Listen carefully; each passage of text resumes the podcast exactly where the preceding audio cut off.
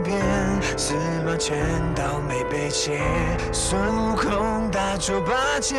惨到芳草碧连天。我也看不到明天，天天被打假连拳，每天都活在边缘。你的笑浮现出了魔的脸。Hello，欢迎来到梦想电影院，我是抱抱。大家好，欢迎各位收听魔都电台，我是 J D Snake。又到了一年一度的我们的传统节目时间了。到了年度节目了啊，那个我们今年的话还是来先做四观影的节目吧，来推荐一些我们二零一七年里面看的比较有趣的一些片子。嗯，就是不管是上映过的还是没有上映过的新片或者老片，都有可能会说到。嗯，那我们这一次还是跟以前的形式一样，就一人说一部自己觉得比较喜欢的、值得推荐的片子吧。谁先说呢？都可以啊。其实是这样的，我们以前每一年呢都说，哎呀，今年看的片子不多。然后我今天其实翻了一下，我今年看的片子挺多的，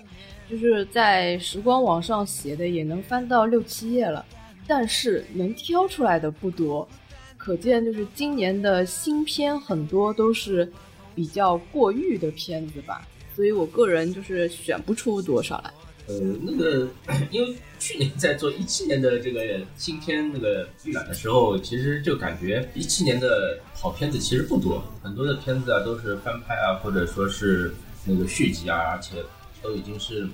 日暮西山的一种感觉。嗯，已经这个续集就已经是续的，感觉它已经没有必要再续了，但是还在续的这种续续集，所以说期待的本身就不多。然后呃，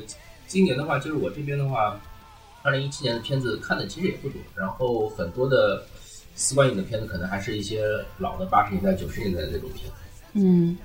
哎，那要不这样，我们今年增加一个环节，就是在我们推荐片子之前，先说一下二零一七年很多高口碑的或者是高票房的，但是我个人认为是被过誉的一些片子。因为我们去年其实专门单独做了一期节目叫《吵架片单》，然后就被很多人给骂了，因为这是势必的嘛，大家觉得好的片子，然后我们吐槽一番，势必会比较有争议。然后这一次呢，就放在了这个私观影的这个栏目里面了，因为有很多这种电影啊，我当场就吐槽过了。其实都已经说过了，所以现在就说几部我没有在节目里提到过，我个人感觉过誉的片子。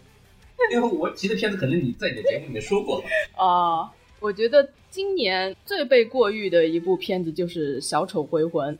因为这个片子呢，在呃国内没有上映之前，它的口碑跟票房都非常非常好，好像是属于那种低成本里面，但是高回报率的片子里面，它已经超过了当年的呃《闪灵》啊什么的，就是已经排到了影史里面非常厉害的一个地位了。所以当时呢，我是非常的期待的，而且它的预告片出来的时候，感觉也非常好，很有气氛，所以我就期待了大概有大半年的时间吧。但是真正看了之后，就觉得，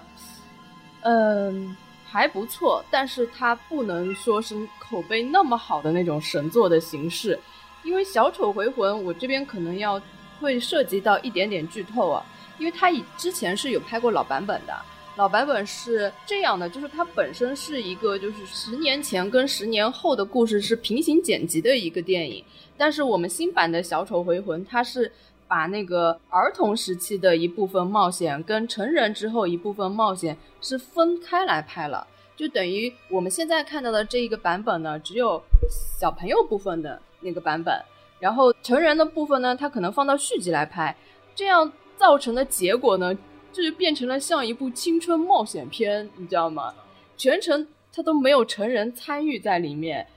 然后这个片子所有的成人就感觉是，即使小孩向他们求助了，或者是说小孩看到了一些恐怖的现象，告诉成人，成人也是看不到的，所以全程就没有成人在参与，而且，呃，很多青春片里面会把成人处理成那种恶人的形象，或者是很冷漠的。完全跟儿童世界是没有关联的。这个片子它就是这样的，所以让我感觉非常像一部儿童的偏低龄化的一个冒险片。而且整个片子让我感觉特别像惊悚版的《伴我同行》和《怪奇物语》。《怪奇物语》是最近特别火的一部美剧嘛，它已经拍到了第二季了。然后《怪奇物语》里面出现的很多元素啊，包括《怪奇物语》里面的一个小孩儿，就是小演员，也同样在《小丑回魂》里面 出演了，所以有非常高的相似度吧。反正就是结合了这么多，我就感觉这真的是一部被过誉的片子。因为恐怖片一向不是我的菜啊，嗯，我这个人是胆子属于比较小的，这个恐怖片都不大敢看。所以说，这部片子本来对我来说就没有什么太大的感觉，那个感觉就是好像，嗯，喜欢这个类型的片子的那些观众，好像对这部片子比较关注，而且评价也是相对比较高一些。呃，那我也没看过，也没什么太大的感觉。我我相信你看了一定不会害怕的，因为它里面的小丑其实不是很吓人，而且就是他这里的小丑是可以被小孩子给打跑的。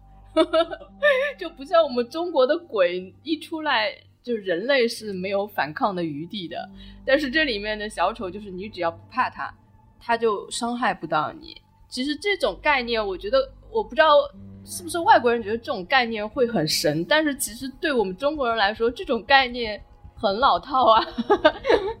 就是那种好像是说，是因为你心里的恐惧。而导致外界的那种恐惧被放大，说的好像是很心理的恐惧，但实际上想这种元素有什么的，看了太多了。嗯，反正我觉得这一部片子是被过誉的。然后你有没有要讲的？我讲的这部片子可能呃讲出来会争议性比较大，因为这个报主播这边之前也做过节目来说这部片子，就是今年的这个国产票房冠军那个。战狼二哦，嗯，这片子你说它好看吧？呃，确实是有吸引人的元素，但是呢，在我看来呢，它的缺点也很大，就是它打的实在是太多了。它就是说是等于像是一种填鸭式的这种呃战斗啊，以及格斗的这种元素加在里面，就是让人觉得就是说你该有这个剧情推进的地方，该有这种呃就是人物这种心理啊，或者说是这种性格这种。呃，演变的这种地方的时候，他还是在那边打。嗯，就说这部片子它的时长是一百二十多分钟，那如果说你能把它压缩到九十分钟，就是说减掉三十分钟的话，我觉得也完全可以。你就把当中这个三十分钟的一些打坦克啊，对吧？打雇佣兵啊，然后在那边格斗啊，对吧？捅个刀子，你捅人家一刀，人家就马上死了，然后人家捅你三四刀，你还是在在那边生龙活虎的这种镜头，你去减掉一点，可能这个片子会。会更加的好一些，然后它的票房那么高的话，感觉更多的是一些可能是一些呃电影以外的一些元素，一一些一些一些因素导致的，而不是就是说单纯的是这部影片它的本身的质量已经达到了这个票房的等级，所以我觉得这是二零一七年我印象中比较深的一部，就是说它。的票房过高，但是其实质量并不怎么样的一种呃一部一部一部片子。我觉得这部片子你可以说它是票房过高，但是它不属于过誉，因为这个片子它的口碑并不高，很多骂他的人，但是也有很多人是说他好看，对吧？但说他好看的，他也不会把它吹成是神作，只是说它是一部合格的商业片。就是说它的票房高，以及对它的褒奖的那些评论，嗯。很大的程度上，并不是因为这部电影本身的某些元素、一些展现的方式是比较优秀的才导致的，更多的是一些影片以外的一些呃社会因素啊、一些政治因素啊，导致了它的票房高，导致了它的这个一些好的口碑。但是作为纯粹的是作为一部怎么说商业电影来说吧，它这个我觉得还是一个中等的一个水平，中等水平。尤其是你跟一些优秀的这种动作片或者说是战争片的。这种叙事手法上来说，或者说是一些电影元素的呈现的一些方式上面来说，还是有一定的差距。嗯，但是我是一直不觉得它过于，因为我从来没有觉得它口碑很高过。我感觉不停的人在吐槽它，不停的人在就是说它不好，所以我一直没有觉得它是口碑高的。那我说一部也是恐怖片，我发现我选的都是恐怖片，因为其他的过于片我都直接在。平日的节目 里直接就讲掉了。呃，接下来一部是《安娜贝尔二》这部片子呢，呃，我为什么说它过誉呢？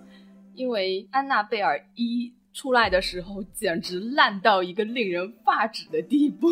所以当时出来《安娜贝尔二》口碑爆棚的时候，我就心里就打了一个疑问：怎么可能前作差成这样的地步下，续集会突然间那么好？因为它刚出来的时候说，呃，它的口碑跟票房全部都超过了《招魂》，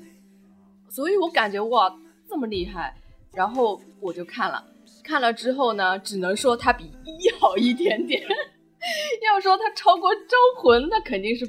还是达不到的。然后我就总结了一个规律啊，就是可能他们北美那边是不是就是只要拍一部没有拍烂的恐怖片，它就很容易口碑爆。因为你看，凡是稍微成功一点的恐怖片，像《招魂》系列当年，对吧？它就全部都会爆口碑。还有包括那种很小成本的那种小制作的，呃，比如说前两年有一个是呃叫什么要回头啊，好像，呃，你恐怖片不太了解对吧？就是前两年有很多这种非常小众的小成本的，但是它口碑也非常高的，但是我看了一下，也就觉得一般般吧。所以我总结下来，可能在美国或者北美那一带拍恐怖片，你只要不拍砸。基本上就能赢得高口碑，是不是是这个规律？所以我总觉得他们每出一部只要还过得去的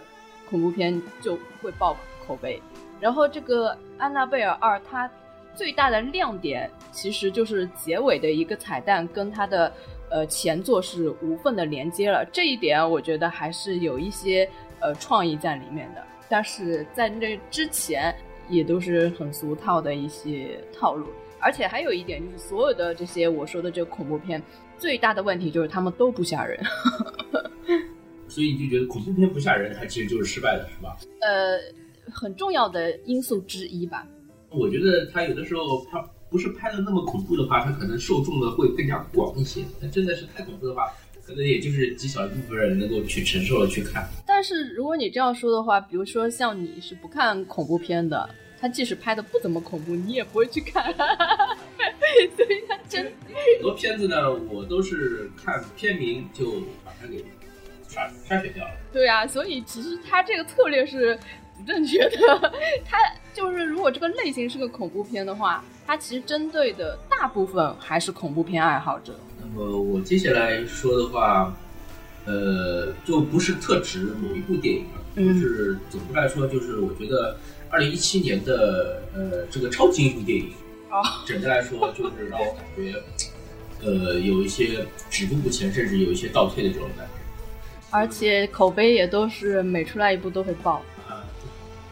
漫威的这种不提了，《银河护卫队二》啊，那个蜘蛛侠，还有还有雷神三，嗯，那其实怎么感觉就是说肯定有些皮的这种感觉，就是呃。一方面呢，你知道，就是接下来他有一部大作是《复联三》，嗯，这个场面肯定是远超之前的所有的这个漫威的超级英雄电影，对吧？然后呢，他这今年这几部呢，又正好都是都是续集性质的一些片子，啊，你说蜘蛛侠的话，它其实其实也是一个半续集性质吧，对吧？那那所以说，它有很多东西呢，它没有拍出以前那种漫威漫威宇宙的那种新意，而更多的是一种继承与延续。延续的也没有延延出什么新的东西来，还是老的一套，所以让人感觉就是就是没没有创新，你就是止步不前，你就你就开始开始要要不行了。然后，呃，福克斯那边的金刚狼吧，也只能说是中规中矩的一种感觉。当然，比那个金刚狼比那个金刚狼的一和二要好，呃，三三肯定是比一和二好，但是还是在我心目中的这种感觉还是稍微差了一点。我觉得《金刚狼》已经算是今年上映的超级英雄电影里面最好的一部了。嗯，基本上可以算是最好的一部。嗯，他他讨论了一些东西，也展示了一些东西，但是我觉得就是说，可能跟二零一七年的一些呃，就是科幻的大作来说，还是还是稍微差了一点感觉。DC 这边就不谈，就呵呵了吧。那个你的那个正义联盟看着怎么样？就是呵呵，正义联盟这个东西呢，它很尴尬，因因为之前就知道他那个换导演嘛，呃，就是他最终就是说他是拍的时候是那个扎导来拍的，但是扎导因为二零一七年初的时候因为一些事情，他就是放弃最终的那个剪辑了，让那个就是让那个尾灯来剪辑。那么你也知道，这个临时换了一下的话，在对电影电影制作本身来说肯定是一个大伤，嗯，对吧？所以我本来就没有太指望说这个呃正义联盟这一部会怎么样的惊艳啊，会怎么样的这种跨时代啊这种。那么它 最终呈现出来这个结果呢，虽然说你说没有成功嘛，但是它总是让人感觉，哎，你你这个地方就是没有没有到这个点，啊、就就是很难过的一种感觉。然后 DC 也不知道他接下来这个路该怎么走。这 个二零一八年当然还有 DC 的超级英雄电影，这个我们到时候在后续的节目中会讲到。但是我总是感觉他们这个华纳的高层好像在这一块上面脑子始终还是没有转过来。我觉得他最后的王牌全部用光了，接下来就真的挺难的。那我接下来还有一部啊，呃，可能到时候会变成 会跟主播有点分歧。于是我们就把这部就拿出来说了嘛。啊、好吧，说完这部我们就直接开始四观影了，好的好，就是逃出绝命镇。呃，我们之前没有对过，我见了面之后才发现，我把它列在了过誉的片单里，他把它列在了 观影推荐的片单里面。因为这部剧它其实也是属于突然间的口碑暴起，而且它在接下来的这个颁奖季里面很有可能会拿到一些什么奖项，因为它符合了政治正确的一个很重要的标准嘛。它讲的是黑人的一个事情，其实这也能算是一点点恐怖性质的，它算惊悚片，对，算算不能算恐怖，因对为毕竟没有什么这种呃恐怖的这种，就是没有什么鬼怪，有点一惊一乍的这种感觉。对对对，呃，但是我看完之后，我第一的感觉就是，呃，在白人世界里面，黑人的被迫害妄想症的一部脑洞版电影，黑人版的《狂人日记》，然后恰好迎合了时下美国人民的种族忧虑症，在我看来就是有点矫枉过正，呃，这部片子我是放在丝瓜影里面的，那我们就直接这样讲了。就开始进入丝瓜影的这个环节了。嗯就是我推荐的这部电影，为什么我推荐这部电影呢？嗯因为它首先是有一定的时代意义在的，嗯就是说它肯定是现时代的这个政治正确的这个背景下面，它的一个电影的产物。然后它的呃拍摄也好，它的这个叙事手法来说也好，就是没有很大的这种 bug。那么按理说，在以往的这种片子里面，呃，在这种四观影推荐里面呢，我可能就不会推荐这部片子了。但是今年实在是没有什么好片子可以推荐。嗯但这部呢，其实你说它差吧，也没有什么就是特别差的这种元素可以剥离出来，啊。然后它给我一个特别的感觉是什么呢？就是说它有一种这种反类型片的这种感觉。我们前面也说它是个惊悚片，但是它很多的这种场景是在这个阳光底下拍的，也就是说是一个很阳光的一个白人小镇，但是它在里面营造了一种一惊一乍的这种惊悚感，这是这个片子很大的一个特点。然后它里面也有这种怎么说呢，是形象化的一种表现，就是说它默认了就是你警察就是帮助白人的，对吧？那个黑人在这个社会当中就是有一种隐形的歧视在的。那么最经典的就是说，在片子的结尾啊，我们这边肯定会有剧透啊，就是说，呃，就是往往是这种呃灾难片也好，恐怖片也好，就是在片尾的时候，比如说一群这个主人公他终于终于从这个地方从杀人魔啊，从怪物的这个魔爪上面逃出来的时候，会有警车过来，哦过来啊，警察终于来了，然后他们就表示这是一种安全了一种感觉。但是在这部片子的最后，其实也有警车过来，但在警车过来的时候，这个黑人的主人公马上就感觉到，就是我要玩完了，因为警察来了肯定是帮助白人的，肯定是站在白人这边的，而我作为黑人的话，我肯定是劣势的一方，对吧？但是当然，最终结尾可能还有一些反转，但是这部片子里面就有很多的这种小的细节是穿插在，就是就是以这种一种反转的一种形式来呈现的，但是你又觉得哎很合理，但是又是一种很诡异的这种感觉，这这是给我这部片子一个最大的一个感觉。然后它里面也埋藏了很多这种悬念在里面，就是说它里面也提到过，就那个白人夫妇他很喜欢奥巴马，哎，很喜欢奥巴马，觉得就是说奥巴马如果说第三次参选的话，他也会投给奥巴马票，对吧？那我当时就想啊，这个里面难道奥巴马也是这种被已经被转换的这种 已经是被白人转换的这种黑人，他可能他导演也是想要表达这种，不是他那父母不是故意这么说的吗？就是他们其实是很讨厌黑人，但是刚开始的时候是表现出来，呃，我们不是有那种偏见的，对黑人其实没什么，而且我们还支持奥巴马，就是这种感觉。对，那是不是就是说奥巴马其实也是像他们这样，已经是被转化成就是内在是白人，外表是黑人的那种形象？那那其实很多就是说奥巴马的政敌是这样说他的，就是说你虽然是个黑人总统，但其实你骨子里面你的这个言行举止以及你的意识形态其实是白人，就是说你的皮肤是黑与白。跟就是说已经是无关紧要了，你你本质上你其实还是做白人总统那样做的那些事情，对吧？那么他也是有这种政治的暗喻在的。那么另外的话，我就推荐这部片子的话，就是大家可以去听一下它的这个原声大碟，它的这个原声音乐配的也是相当不错嗯，啊。这个在电影当中烘托气氛这一环也是做的很到位。可是你不觉得就真的很像是黑人被迫害妄想症的脑洞版吗？就是他们所有的情节都设置的特别夸张，它的夸张的前提就让你觉得他们所处的这个这个社会是不真实的一个社会。嗯就是这部片子，就是说你本身它就是一个不真实的表现，因为它最终就是说这小镇下面埋藏的这个阴谋，就是一个很荒诞的一个情况。对吧？就很真的很像《狂人日记》啊，就就是就是一个很荒诞的情况，你不能把它当做一个真实的一个政治预言来看，但是它其实它就是说它的它的内核是很荒诞的，它就是这种手术啊什么的东西，一看就知道是假的嘛，对吧？不不是不是没有没有这种科学依据、科科学理论在的。对，他其实就是把黑人的一个就是忧虑、一个焦虑给呃放大了，就觉得白人就像那个吃人的世界嘛，真的就是《狂人日记》里面的那个想法嘛。然后我就觉得是不是有点太过了？他如果拍的这么过的话，就反而让我去忽略了去呃思考它里面的一些问题。如果是你拍的比较现实一点的话，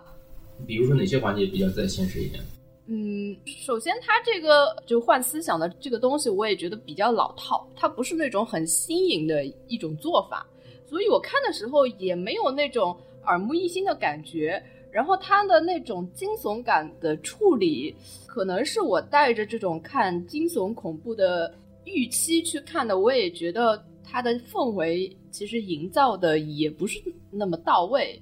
所以我个人看下来，就感觉它的观影体验本身也不是太好。然后它里面暗藏的一些想要表达的东西，我个人都觉得，呃，它感觉就是其实就是给黑人看的片子。然后好像是现在就是白人世界所有它的政治的方向都要往这边走的时候，是有点讨好黑人的那种嫌疑在里面，就是黑人看了会很爽的那种感觉。然而我们既不是白人，又不是黑人，作为一个黄种人看这些就觉得，呃，我们其实呃在美国社会也是属于少数族裔这个 这个人群的。但是我真的没有这种被迫害狂想症。呃，他当中导演就是说用很多的这种镜头和桥段来就是呈现就是美国社会的一些历史上的现象也好，或者说是当今现象也好，他会有这样的一种呈现。比如说他们在决定谁跟他换档次的时候，还是像过去那个南北战争之前那种拍卖奴隶的一种形式一样，在那边像竞标一样的在这种弄。那么他这种一种就是比略微有些夸张的这种表现的手法，让观众就觉得就是跟现实的这种还是有一定的差距。他在荒诞之中啊、加入了一点这种现实的这种思考。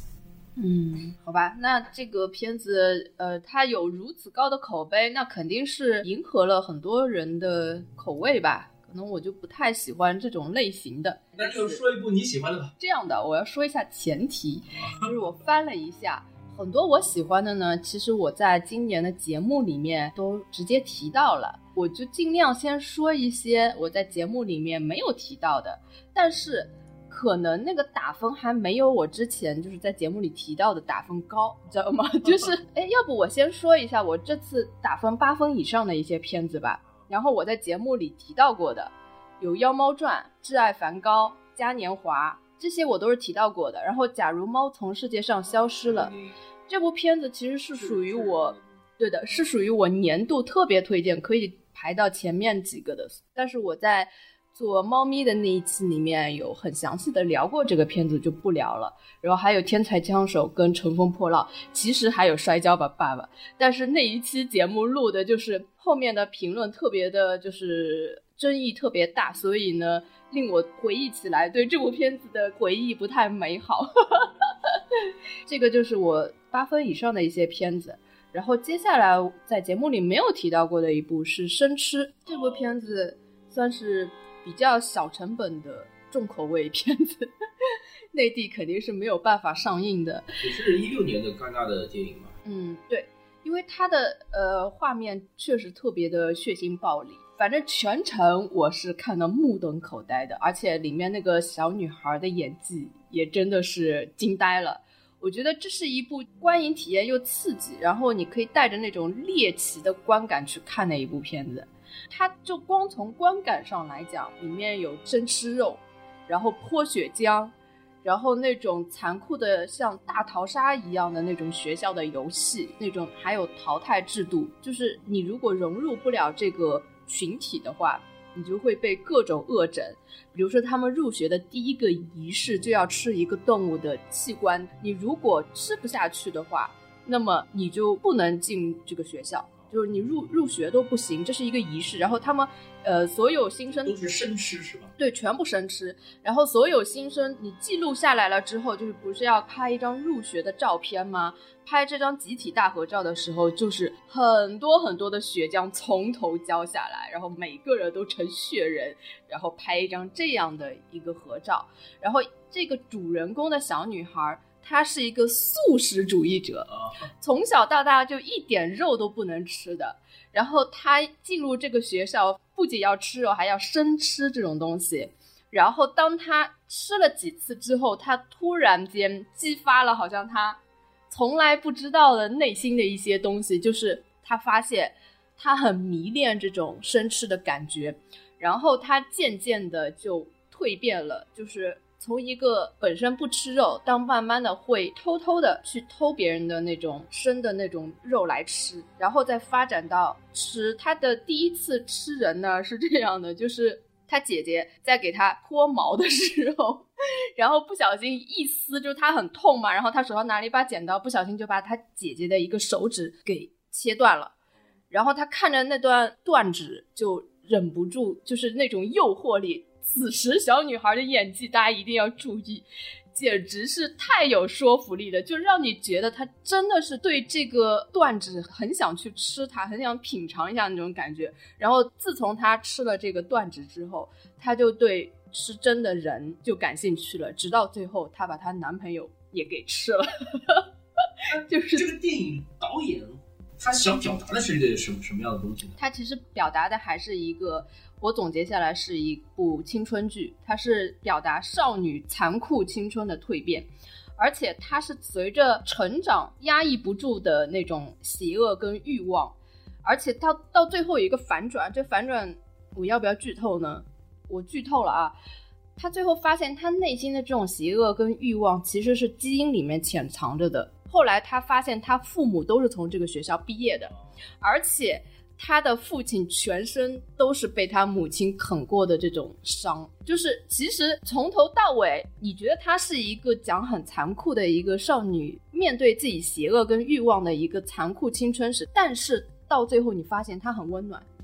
他的父亲跟他母亲在一起是要顶着多大的生命危险，而且他从来没有透露过一句他母亲是基因里面是有这种爱吃人的这种欲望的。所以你到最后觉得哇塞，就感觉又残酷又温暖的那种感觉，就全程是看得我目瞪口呆。而且我特别喜欢它里面有一句台词，就是好像是他父亲也不知道是他母亲说的，他说这个不是他的错，他只是太想做他自己了。就是他把这种就是内心潜藏的这种邪恶跟欲望，没有把它理解为是你人性中的恶，他把它理解为是做回你自己。它就是你身体里的一部分，你只是遵从自己最原始的一个欲望去行事而已。我这让我觉得太耳目一新了。呃，其实像这样的一种视觉冲击的影片啊，我觉得还是能够在大荧幕上看到的话，肯定是这个冲击效果会更加大。但是我想，不可能，这部片子永远都不可能，至少近二十年是不可能在国内的这个大荧幕上面上映的。对，呃，这个 这个就是一个比较遗憾的事情了。嗯，呃，那么像这种，呃，因为东西方的环境本来就不一样，就是说起吃内脏的话，其实我们国人是经常吃内脏的。生吃的这个机会还是相对比较少的，基本上熟吃的话还是比较多的。呃，但是在国外的话，像呃，因为他们基督教好像就是有这种观点，就是说内脏是不干净的，不能吃啊之类的这种，所以他们很少吃内脏。有的时候肉甚至也就是吃一些特殊部位的肉，有有有很多部位的他们的肉也是不吃的。它这里面是，比如说两个人躺在床上，他会抑制不住的想要啃那个对方。对，这个就是一种。艺术的表现手法了，对吧？所以说这个片子，因为当年我记得在戛纳的时候，其实也是也是引起话题，嗯，因为它本来点映的场数就不多，然后看的人好像这种身体反应也比较大，对吧？嗯，那么像这种已经是可以算是艺艺术类电影的话，这个，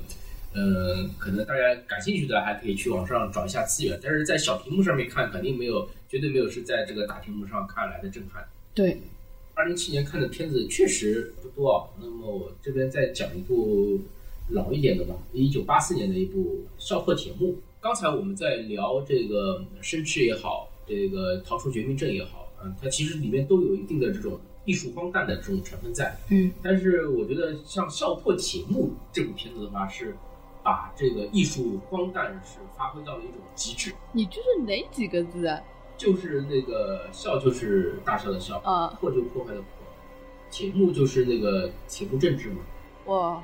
，Top Secret，因为一九八四年的时候，那时候还是冷战时期，嗯，所以这部片子是带有很强烈的一种冷战色彩。呃，而且是由三位导演来共同指导，他们每人拍一段，然后把这个片子合起来。它讲的就是一个美国的摇滚歌手到东德去表演，然后在那边了之后，又正好就是稀里糊涂的进入了到了这种就是间谍战啊之类的，最后是把那个反正科学家和他的女儿就成功的从这个当时等于是苏联控制下的东德把他营救出来的一个故事。但这个呢是它的一个剧情的大概，它里面其实是纯粹的一个喜剧以及荒诞的一种表现手法，就是说你你肯定不可能把这个当做真实来看的，它有很多这种荒诞的这种表现形式。比如说他们在公园里面聊天，然后后面是一个鸽子的雕像，巨大的鸽子雕像，然后有一群人像鸟一样咕咕咕咕咕飞到这个鸽子的身上，就雕像的身上，然后去拉屎啊、撒尿啊，然后再一群人对，然后就咕咕咕飞走。那么就像就是一般性像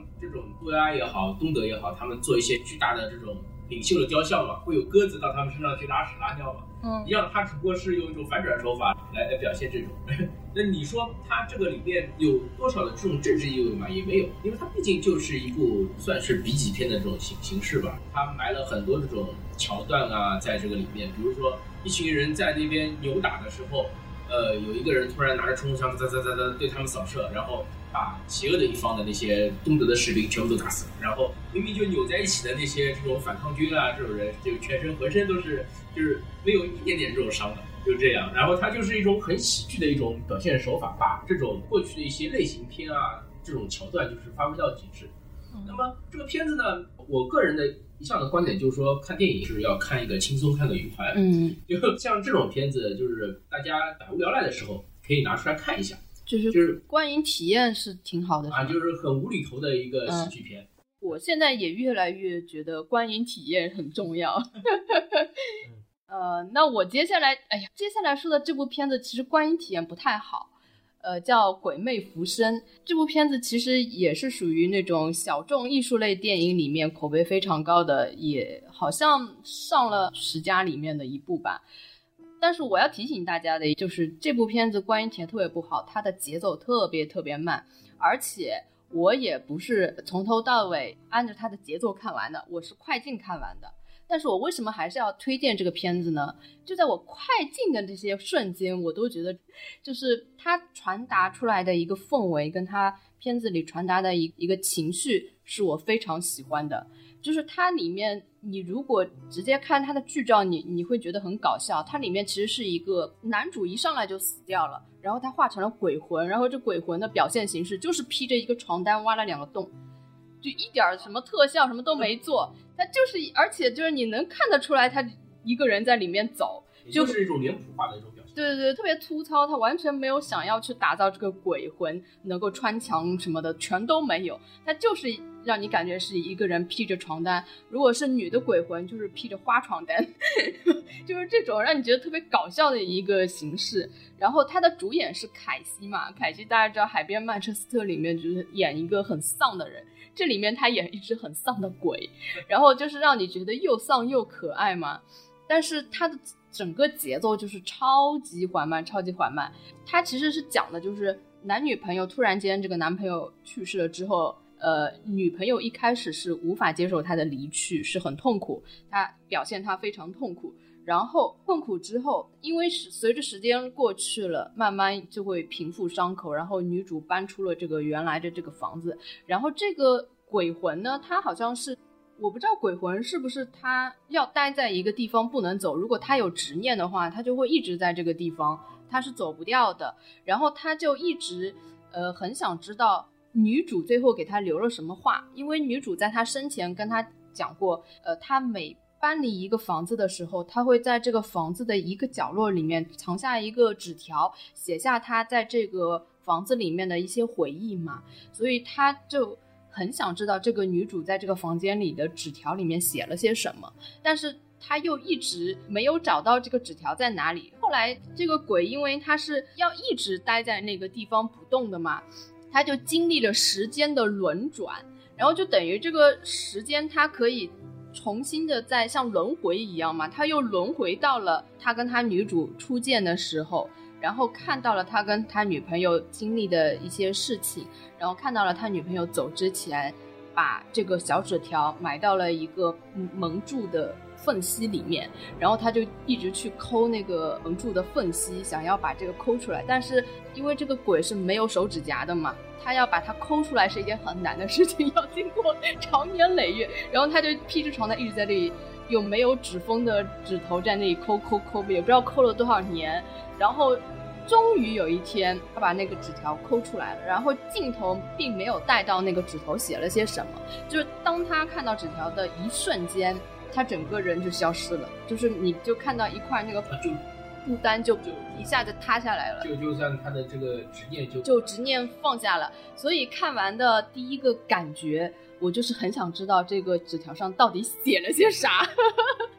因为这个是全篇最最重要的。因为呃，其实鬼为什么为鬼呢？我在那个《妖猫传》里面的那个公众平台里面，我写过，就是呃，何为鬼？就是所谓有执念，就是你有放不下的东西，你才会形成鬼嘛。然后这个其实凯西他就是因为呃，他想知道这件事情，所以他一直离不开这个屋子嘛。所以当他知道的那一刻，是因什么而放下的？到底是因恨而放下，还是因爱而放下？这就是成为一个很关键的点嘛。我就很想知道他这个。纸条上写的什么？而且我也很想知道女主最终对这个男主留下的是一个什么态度嘛？所以后来我写了这个短评之后，就有好多人跟我留言嘛。有种人说再见，或者是我爱你。我觉得这都太普通了，这种东西就是就是好像你想就能想得到，我都觉得不是最完美的一个答案。直到后来有一个人给我留言，我感觉是。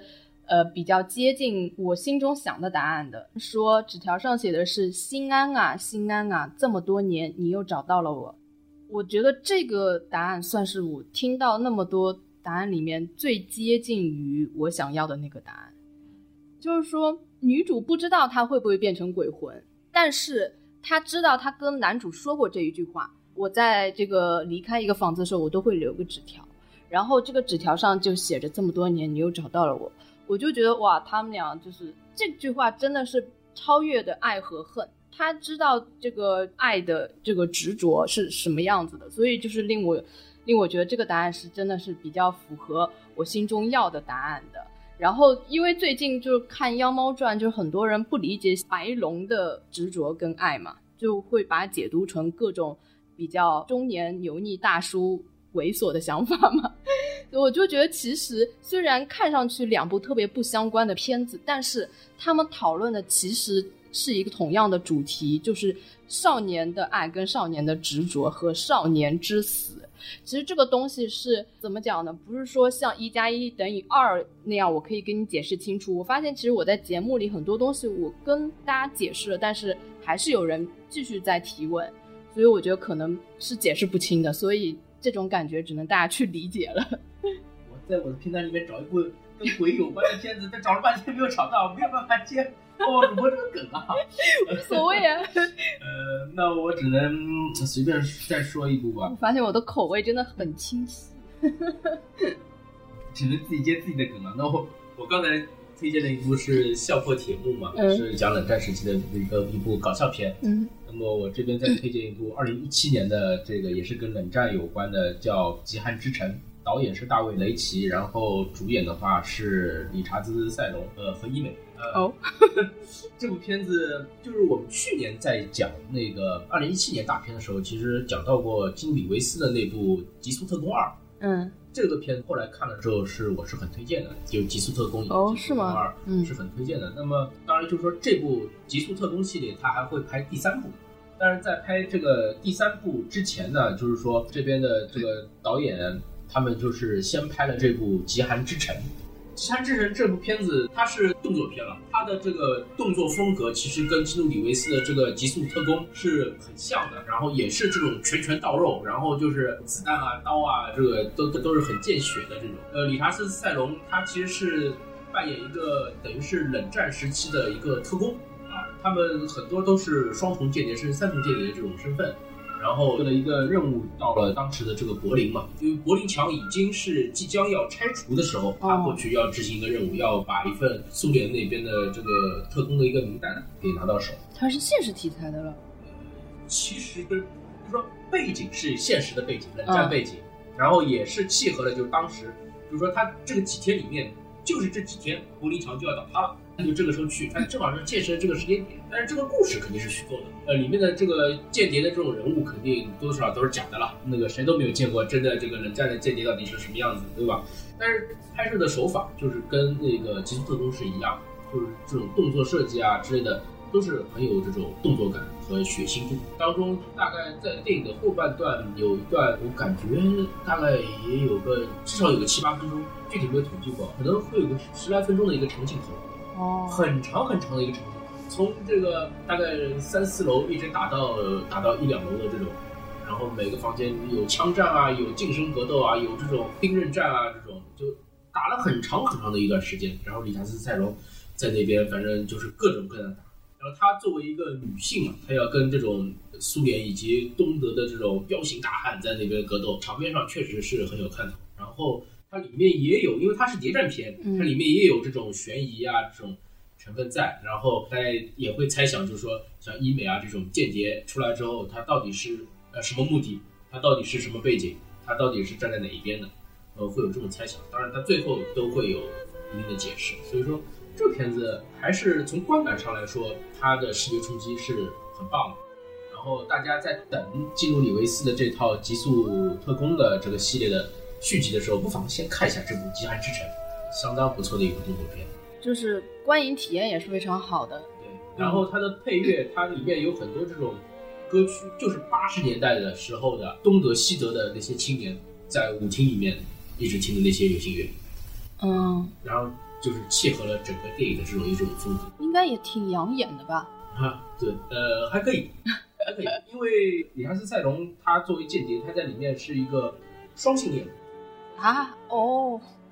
所以是男女通吃的那那种感觉。然后，哎，大家也知道他以前演过女魔头吧，对吧？他他在这部里面基本上也是女魔头的这种风格，就是老娘就是要过来杀人的这种感觉，啊，很酷。然后这个出手也是很利落。好的，我这一次的这个片单啊都是很清奇的，不是鬼神就是那种生吃了什么的。我接下来。要推荐的又是一部跟怪物有关的，名字也很奇怪，叫《报告老师怪怪怪怪物》。我不是口吃，它里面是有四个怪。这个片子它是九把刀编剧的，然后是一部台湾的片子。算是很意外的嘛，因为我本来以为是比较套路的那种台湾小清新，结果呢，确实是让我觉得看得很过瘾。但是我给他的评分并没有很高啊，大概是一个七分的片子。七分的片子你也拿到四分影里面来讲吗？主要是因为我前面说了原因嘛，就是今年好片子比较少，而且八分的片子我很多都已经说过了。然后为什么选这部呢？因为它很特别，而且从来没提到过，相信提到过的电台应该也会很少，就是尽量介绍一些比较冷门的片子吧。这个片子就是我是觉得它是属于我看的片子里面比较特别的一部，它有一点点像台湾血性暴力版的《告白》，是这种感觉。告白就是日本的那部告白，对日本的那部《告白》，其实结局也很像。它是怎么样的呢？反正我们。这期节目就全部都是要剧透的啊！如果是不想剧透的话呢，可能听起来有点麻烦了。你们听一个标题，然后停顿一下，或者是直接看我们的片单好了。我们到时候把片单放在这个什么微信公众号或者是简介里面。呃，那我接下来就要剧透了。它里面是讲。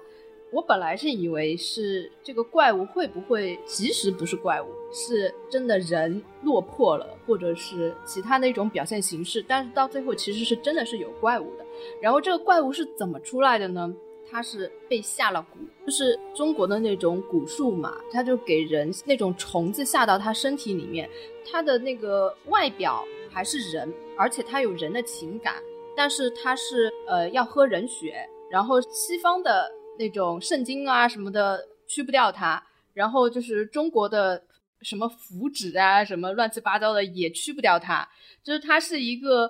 又不是鬼怪又不是吸血鬼又不是鬼魂的这种东西，但是它唯一的一个弱点是怕太阳，就是被光照的话就会燃烧，是这样的一个情况。有一个学校一群就是不良学生就无意间就抓到了一个，它是一对姐妹怪物。然后无意中抓到了那个小的妖怪，然后就把它绑在学校的一个废弃的游泳池里面，天天折磨它，然后抽它的血来化验。然后他们发现，把它的血抽出来之后呢，呃，这个血只要在太阳底下就会自燃。后来他们就利用这个血呢，去报复他们讨厌的老师，把这个血滴在他们老师的水杯里，然后他们老师喝下去，在太阳底下就自燃了。就是这样一个故事吧，它里面表现的所有的学校里的学生啊，都是那种有人生没人教的那种感觉，包括老师也不是很管这些学生。比如说高材生被这种小混混就霸凌了之后，高材生去报告老师，然后老师也不会管的。那些老师就多一事不如少一事的事情，就他们是从学生到老师，就等于说基本上没什么好人。然后其中唯一的一个男主呢，看上去是一个老好人，他是属于那种非常典型我们生活中最常见的一种人，是什么事情都想自己去做好人，但是他又很懦弱，他不敢去做出反抗的行为。然后当他看着那些坏学生去虐待那个妖怪的时候，他觉得这些人不好。但是他又不敢阻止他们的这种人，他里面其实探讨的一个问题呢，就是你所谓的这样的好人，你说是说你自己是很善良，但是如果你不作为，其实是另一种助长，其实你到最后也并不能称为是一个好人，而且他到最后因为跟着这些坏学生，激发出他内心的恶。诶，我怎么发现跟生吃又能？我怎么老看这种片子？就是他跟这些人混在一起，反而激发出他心中的恶念，然后他就在原本的善良跟他滋长出来的邪恶之间拉扯。到了最后呢，他觉得反正他们这个学校吧，没有一个是好人，他最后就血洗了整个学校。他是利用这个妖怪的血下到了他们学校里面的汤里面，然后每个人喝到了这个汤，照到了太阳。就全部都自燃了，然后他只留了其中一个小女生，这个小女生是也是被欺负，就是从来都不能坐在教室里的，一天到晚就只能坐在教室门口的一个任人都可以欺负的一个小女孩。这个小女孩是呃唯一在所有人欺负她的时候是会说一句想要安慰她的，就是说我不想你变成我这样，然后他就把这个小女孩的汤给倒掉了。说你跟我们不一样，就等于放过他了。然后其他全校人都被他血洗了。然后整个片子其实看的还是蛮过瘾的，因为它里面有很多屠杀的镜头，比如说那个大的怪物来找那个小怪物的时候，呃，他因为不知道到底是哪个学生抓了这个小怪物嘛，他就只能所有人都杀掉。里面有一个镜头是整个校车里面所有的人都被惨杀，然后那个校车的门一开，就血浆全部喷出来。然后还有一个镜头是。他跑到学校里面，把整个教室的人都给屠杀了。但是因为这个毕竟是台湾的那种小成本的片子嘛，他这个血腥暴力的场面呢，个人觉得如果能处理的再细腻一点会更好。就是他做了还是能看得出有点粗糙的。就是你如果能做的像那种好莱坞的那种片子，那就看起来过瘾了。我是觉得它是一部视觉的外化，跟它内核要讨论的东西都还是蛮清奇的一部片子，而且到最后真的是有种看告白的感觉，就是以暴制暴，然后我以我的方式来惩罚你们这些人，并且我觉得我自己也不是一个好人，他自己也是喝了那个啊，对的，其实到最后你会发现，这些人都还没有那两个怪物具有真正的人性，是这样的一部片子。所以这部片子其实是还蛮有娱乐性的。那我再来推荐一部片子。这部片子其实最早我是在上世纪九十年代的时候看的，但是一七年的时候我又重看了一下。这部片子名字叫《逃出洛杉矶》嘛，哦，也翻译成《洛杉矶大逃亡》。它其实是一部续集电影。它之前有一部是八十年代拍的，是《逃出纽约》。然后，咦，它是一个系列吗？呃，对，算一个系，但其实就这两部哦，没没有第三部了。嗯，然后。这个片子呢，是我当时九十年代的时候，就是家里有那个电脑，刚刚可以放 VCD 的时候看的那一部盗版的片子。那我因为一七年时候实在没什么好电影看嘛，那我就想把这部片子，就是当时最早看的那一批片子再拿出来看。就是说，当时觉得这部片子很经典，因为这部片子我知道它其实是一个 B 级的这种片子。嗯。那我想，我就是说，我现在再来看看，我觉得，就是说我人成长了之后看这个片子，是不是还是很经典？看了之后发现说，虽然它是部 B 级片子。但是它还是有最基本的这个爽快点，让人可以看到的。就是说，这部片子就是讲的，就是当时全世界其实都是一团糟。因为他这个拍的时候呢是是九六年拍，但是他的就是说他这个时候还是有一定的这种冷战的思维，以及美国这种当时应该是初为霸主嘛。因为苏联九十年代初的时候倒台了嘛，那么他，哎，我发现你看片子好像都是这个年代的。对，待待会儿待会儿可能还会讲，还会讲到吗？不是。反正基本上就是还是有这种就是美美国作为霸主的这种成分在，然后他当时因为没有苏联了，没有苏联了之后，那么还是有国家在反对他，社会主义国家像古巴啊，像这种其他的，好像没有讲到中国，但是但是肯定讲到其他国家了，就是还在反对他们。那么他就是针对这些国家，他还是设立的法案，然后他的背景是一个美国的一个末世背景，就是说大家其实美国都已经过得很惨了，他把。洛杉矶这个地方专门划出来作为一个等于是像监狱一样，就是说所有的人犯了罪了就流放到洛杉矶去，嗯，然后好人呢还是住在其他地方。这时候就是美国的这个就是总统第一女儿嘛，总统的女儿她把那个一个很关键的一个太空武器的钥匙就偷过去了，就偷了逃到洛杉矶去了。所以他们就派这个主人公就是叫这个库尔特拉塞尔，他演的这个 Snake 去把这个女儿给抢回来。其实是把钥匙抢回来。但女儿的话，总统说是，反正你要杀就杀掉吧，就这样。嗯，就是这个总统都已经变得很冷血。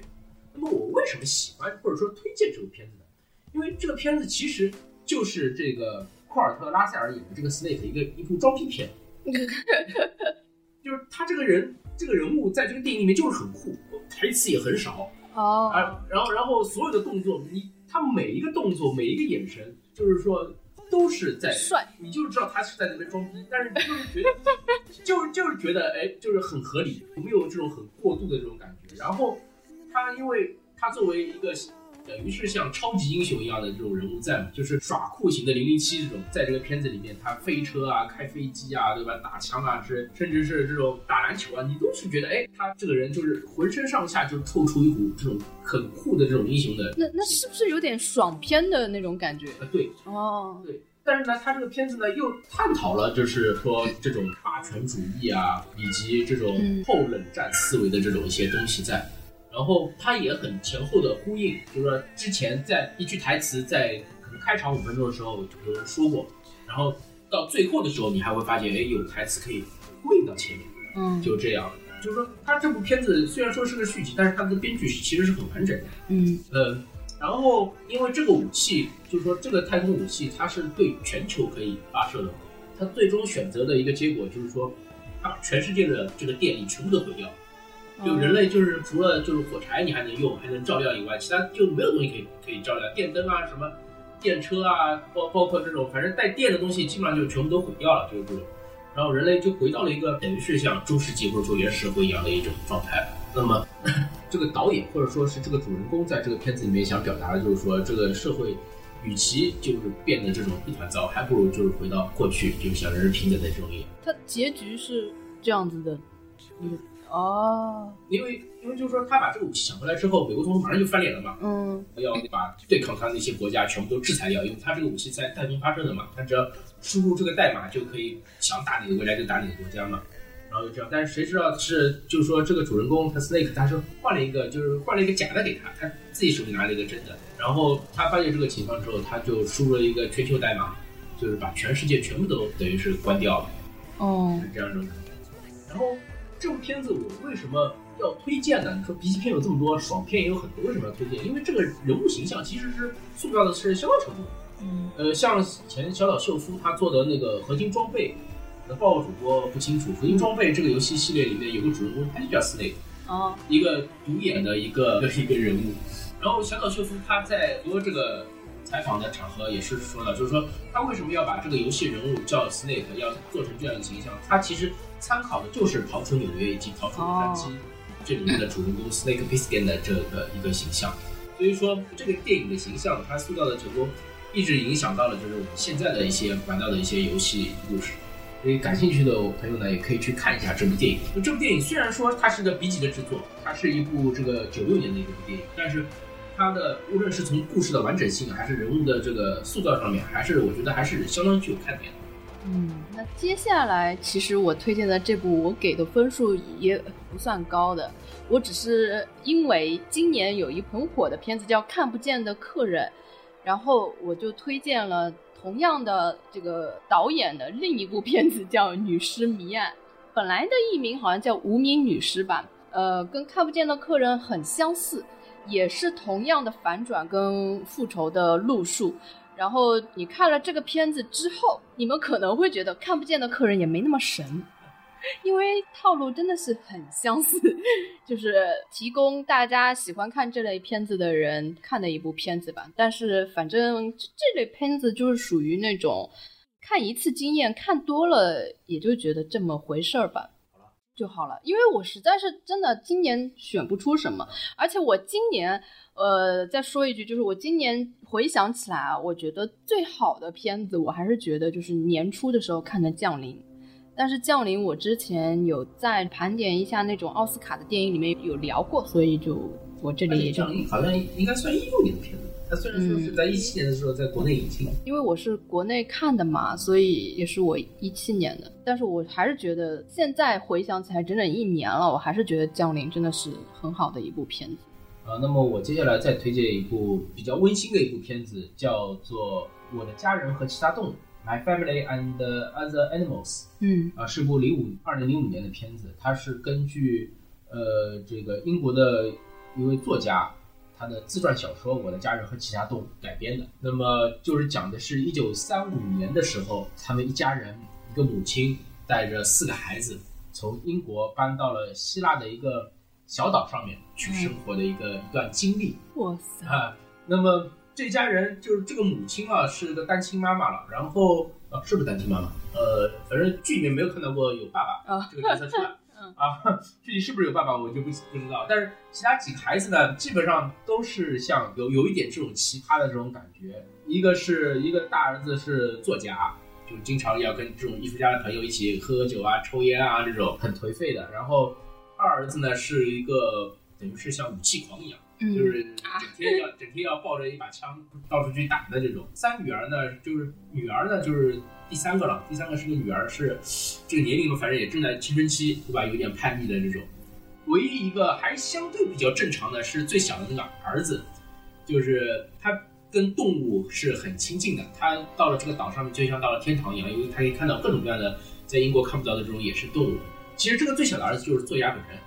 就是作家本人。他的这个小说其实就是以他本人的这个视角来来写的，好像。嗯。但是拍的时候是以就整个是以第三人称的一个拍这个家庭的这个一个一个来拍的。他们到小岛里面怎么生活呀？这个岛上面有村庄的，有人住的，不是一个孤岛。哦哦哦！岛上面是有镇子的，是有希腊当地人的。啊，这边呢就是风景比较好，然后呢他们就可能在那边买了一栋宅子，然后就在里面生活啊之类的，就像了解当地的风土人情一样的。就是，但是呢他们呢基本上只会说英文，当地呢只说这个希腊文，所以说他们交流上面呢会会有一些这种误会啊之类的。但是总的来讲，就是说是一部很。温馨的一部片子，就是说他们一家人在这边生活了之后，他们家里人的这种人与人之间的这种感情就更加的这种深厚了。然后一直到就是后来好像是要打仗了，他们要离开回返回英国的时候，就还对这个岛也有点恋恋不舍的这种感觉。除了这部电影之外呢，好像是一五年还是一六年的时候，这部自传的小说被改编成了是英剧还是美剧啊？反正被改编成了剧集，叫《德里尔的一家》。大家有兴趣的话去可以看一下，因为它的。画面真的是相当的唯美，它的运的那个镜头的运色啊，以及这个拍摄的视角啊，都是相当不错的。然后可能在剧情上面也比九十分钟的一部电影会更加的这个丰富一些，因为剧集那个集数多嘛，对吧？那个好像现在是出了第二季还是第三季，反正我是看到第二季。哦，那也也是新的一部剧了，呃，相对比较新的一部剧，基本上。豆瓣上面也是九分以上的剧吧哦，那这个算是真实事件改编的了。对，嗯，就是作者自己就是真实的。哎，就让我想到了我们有一年推荐的一部《我家买了动物园》，好像感觉有点类似，有点类似。但是你现在就直接住到这个岛上了，比那个动物园还要再宽广一点。就是这个小儿子，他因为他很喜欢动物。他看到一个就想带回家，看到一个带回家，然后就发现家里边就是各种各样的这种奇形怪状的动物啊、昆虫啊，都被他自己带回来。哦，那这个是属于那种比较温馨的那种家庭剧，对吧？嗯嗯。那我接下来推荐一部，就最近前一阵才的上映的《相亲相爱》。嗯，这部片子因为我没有在节目里面提到过。呃，因为这部片子是我看完之后特别喜欢的，而且感觉是张艾嘉作为导演的作品里面我最喜欢的一部。因为张艾嘉做导演之前的片子，我个人觉得稍微有一点太过文艺了，就是那种文艺到令人觉得有疏离感。说的不好听一点呢，就是有点矫情，但是这一部就是完全不一样，特别特别的接地气，而且看的过程中令我想到了我身边的很多人，就是他整个故事是讲三代人的情感羁绊跟他们对爱情观的各自的一些不同的表达嘛。然后张艾嘉他演的是就是等于是中年人那一对嘛，那一对夫妻令我觉得就像在讲我爸跟我妈的故事，真的就是。因为我觉得实在太有共鸣，因为他特别的接地气，就是他里面的那个爸爸，就是特别特别的听妈妈的话，然后妈妈就像女王一样，这就跟我们家庭结构是非常相似的。然后，呃，里面有一个刘若英客串的一个学车的一个新手嘛，他是一个分不清左右的人。这就觉得就是我本人好吗？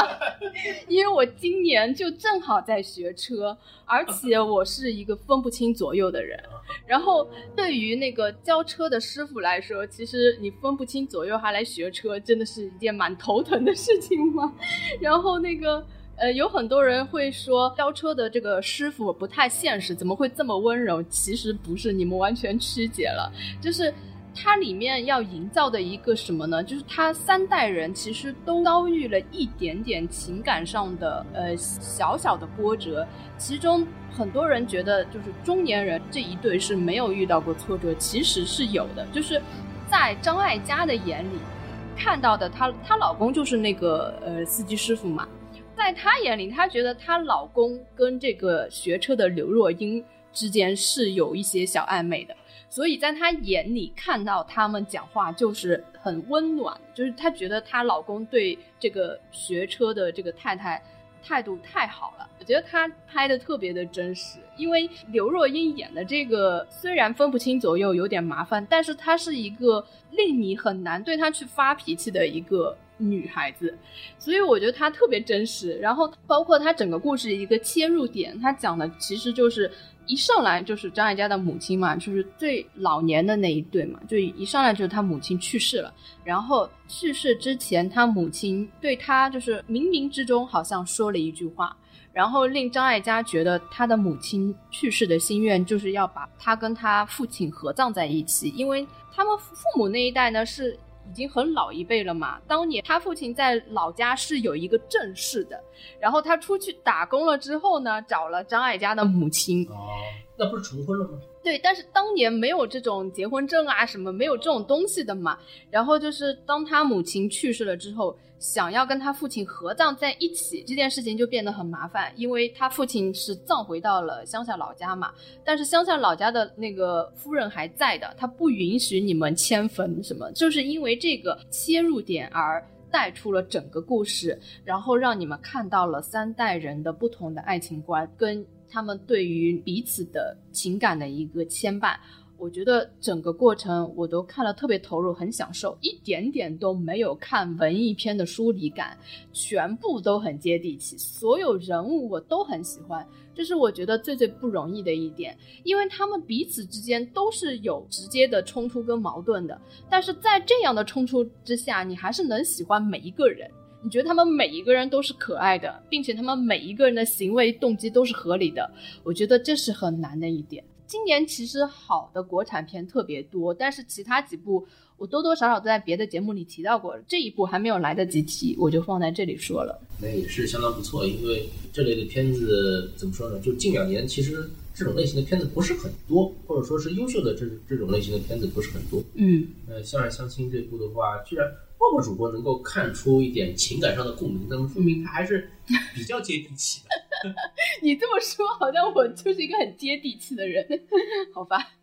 啊，那我接下来再推荐一部，就是叫《第十三勇士》啊，它是一部一九九九年的片子。这部片子可以说是属于奇幻片吧，但是它里面奇幻的内容其实相当的少。你就是不把它当做奇幻片，当做一部历史故事片来看也可以。呃，讲的呢就是说一个阿拉伯的这个等于像。贵族一样的人，他被流放到了这个北欧。他为什么是流放到北欧，不是流放到其他地方？这个我就不知道了。呃，但是他到了那边呢，也是受到了当地的这个一个像酋长一样的一个人物的这个盛大的这种欢迎，然后就跟他们生活在一起。然后呢，这个时候呢，就是其他的这种村子来了一个等于像是求助一样的一封信，就是说他们那个村子里面遭到了这种怪物的袭击。呃，需要我们这边去援助，那么这边的酋长就询问了先知，就是说我们是不是要去，要去多少个人啊之类的。那么，然后这个先知就是做法了之后，就跟他说，啊，那边是个什么什么怪物来袭击了，你们这边要去十三个勇士，嗯，然后十三个勇士就去。那么这个酋长就说，那么我们就去吧，因为他们北欧神话里面就是说，呃，怎么说呢，这种武士是很尚武的，然后是讲究一种。等于像是战士的荣誉一样，就是我今天战死没有关系的，我今天战死了，我晚上就去瓦尔哈拉那边跟奥丁一起喝酒了，嗯，就这种感觉的，所以他们就是很踊跃的，就是我是酋长，我就带了，你们谁想跟我一起去？然后有的人就起来了，就起来，大概起来了十二个人，那到第十三个人的时候呢，就停掉了。那么这个安东尼奥·班德拉斯就，因为他当时连语言都不通嘛，他还在问翻译呢，说怎么怎么停啊？这个怎怎么怎么那个就是。没没有第十三个人了吗？怎么样？然后这个翻译就跟他说：“先知说了，第十三个人必须是一个外乡人。”哦，所以 所有的人都看向他，他没有办法了，他就说：“那我就做第十三个人吧。”然后就去了。当时他们就准备这种各种各样的武器嘛。那么北欧的人拿的都是这种阔剑呐、阔斧啊，这种一把弓都是跟一个人一样高的这种大的武器。那么他就叫铁匠按照他的尺寸就打造了一把这种阿拉伯的弯刀。嗯。然后马呢也是拿了一匹这种矮脚的马，因为太高的马他骑不上去嘛，就这样，就是大家觉得好像他这种格格不入啊，觉得你怎么像骑骑着头驴子一样的在在在那个，然后他就表现了一下他的这个马术和他的这个剑术都是相当出出色的。那么他同伴觉得，哎，你这个人也不错，虽然说你不懂我们的语言，但是你这个人功夫还是可以的啊。然后他们就跟他一起出海，就到了那个村子那边。在路上呢，他通过就是听他们聊天，就是他已经把这个语言都学会了。就是说啊，你觉得，哎呀，你这个人还是挺聪明的。一开始还觉得很紧张，你为什么会说我们的话？嗯，然后说，他就说，说我通过听就知道你们说的到底是什么。然后他们也就很高兴啊，你这个人真的是真的是很很厉害。然后他们到了那边之后，就是我从电影里面看这个故事，就是说那边所谓的怪物其实就是像一个少数民族这种部落一样，穿着这种熊皮啊这种，在在那边挑战的。然后呃，其实导演是通过就是安东尼。班德拉斯这个角色，他演的这个角色来看，就是说这批北欧的人，他们的生活啊，他们的这种战斗啊，到底是怎么样？那最后他作作为一个外乡人的话，其实其实也是深深的融入到里面。就是说，他们最后打的是互有伤亡，一直到最后，最后的时候，就是说，就是这个酋长他就已经是身中重伤了，就可能就是第二天就是要死了。但这时候就是对方的那个最终的那个，就是像。也是对方部落的酋长，也就是杀带着人杀过来了嘛。他那个时候还是就是说挺身而出，就再去战斗。就是他们北欧人就是就是这样，就是说我今天死了也没关系，我回去了，我我倒下了就就去瓦尔哈拉去喝酒去了，就这样的这种感觉。那么很有血有肉的一个故事。那它没有什么奇幻的成分吗？是没有奇幻的成分，但是它营造的是一种奇幻的成分，就是说它一点特效都没有的，它就是有雾来了。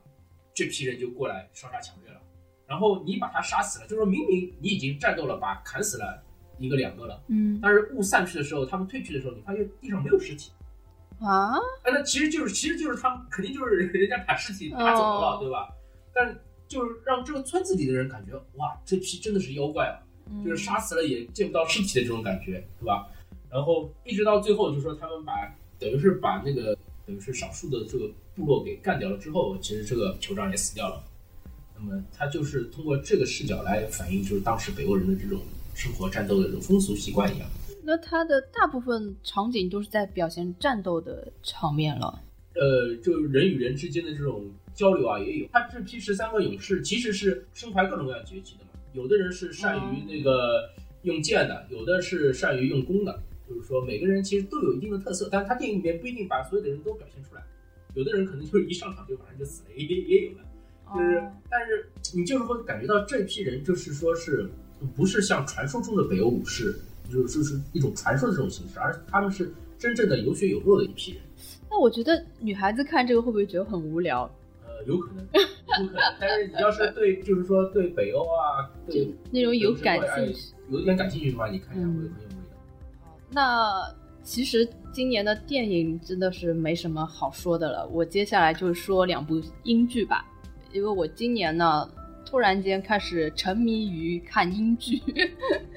呃，我先是看了《九号密室》，它的形式呢就跟这个《黑镜》很像，呃，每集都二十来分钟。哎，《黑镜》长一点嘛，它这个是每集二十几分钟，大概一季是有十来集吧。然后它这个剧呢，也是有一点黑色幽默的。然后它好玩的一点呢，就是这个剧的导演跟编剧分别，他会出现在这个片子的角色里面，就是几乎每一集，这个导演跟编剧都会来饰演其中的一个人物，就是他们是他厉害无聊，他们不是客串哦，都是主角性质的，就是。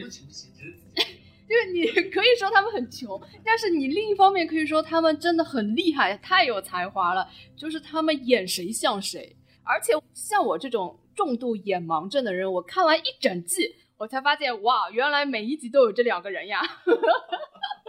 就是这属于这种知道，因为他们每一集的年代都有可能不一样，然后他们扮演的人物的身份、职业就是相差很大很大的嘛，所以就会觉得很厉害。最后你知道这这两个演员分别又是导演跟编剧，你就会觉得哇，他们实在是太多才多艺了。然后这个九号密室，他现在出到了第三季，其实每一集我觉得都还是挺好玩的，就是它是像黑镜一般性，它会。有一点接触到科技方面的那种黑色幽默，然后九号密室呢，它不局限于这种科技类的，它也不是说近未来的，它有些就是近代的，可能有一些是古代的事情，它就是讲一些比较呃荒诞的事情，让你看完觉得就是哭笑不得，或者是那种反转又反转。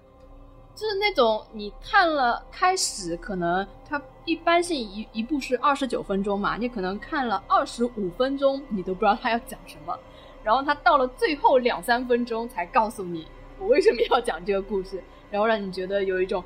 哦原来是这个意思的这种感觉，有种呢你会很爽，有种你会觉得很不爽，就是我憋了那么久，你告诉我哦就是这样一个故事啊。就是切，就这种的，但是大部分是会让你觉得看完之后有那种豁然开朗的感觉。其实这个剧我很想，就是如果有什么机会能够单独的拿出来讨论讨论，因为它真的还蛮有意思的。然后因看了这部剧，我就喜欢上了这个剧里面的导演跟编剧嘛，我就去追他们的另外一部剧叫《封城记》，然后这部剧呢也是跟《九号密室》是一样的形式。每一集二十几分钟，不过呢，这个《封城记》呢，它是完整的故事，它好像一季是六集吧，这六集是一个完整的故事。它现在出到了第二季，据说是没有第三季了。它里面呢，就是讲在英国各个不同的精神病医院出来的人